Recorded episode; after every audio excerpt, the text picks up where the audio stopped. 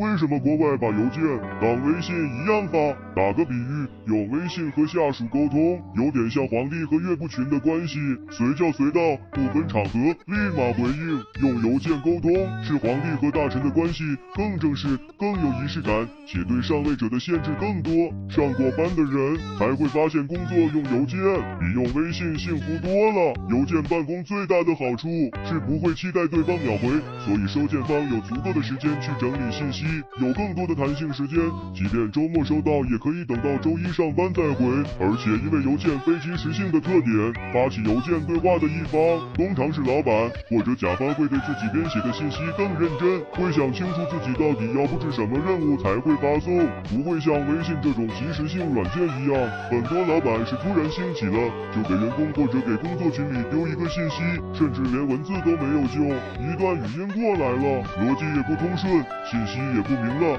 搞得接收方一头雾水的，有时候还要猜。要是群里都不理还好，只要有一个卷的人兴致勃勃的回复，那大家都要跟着卷起来。不知道有没有人体验过，一个大老板在群里转发一篇莫名其妙的文章后，一堆中层小领导排队写小作文感想的奇葩场景，这就是移动办公无处不在给劳动者带来的困境。所以客观上邮件是不方便的，但就是这种不方便反而利于劳动者，这是对劳动者私人空间的尊重，是对上下班界限的明晰。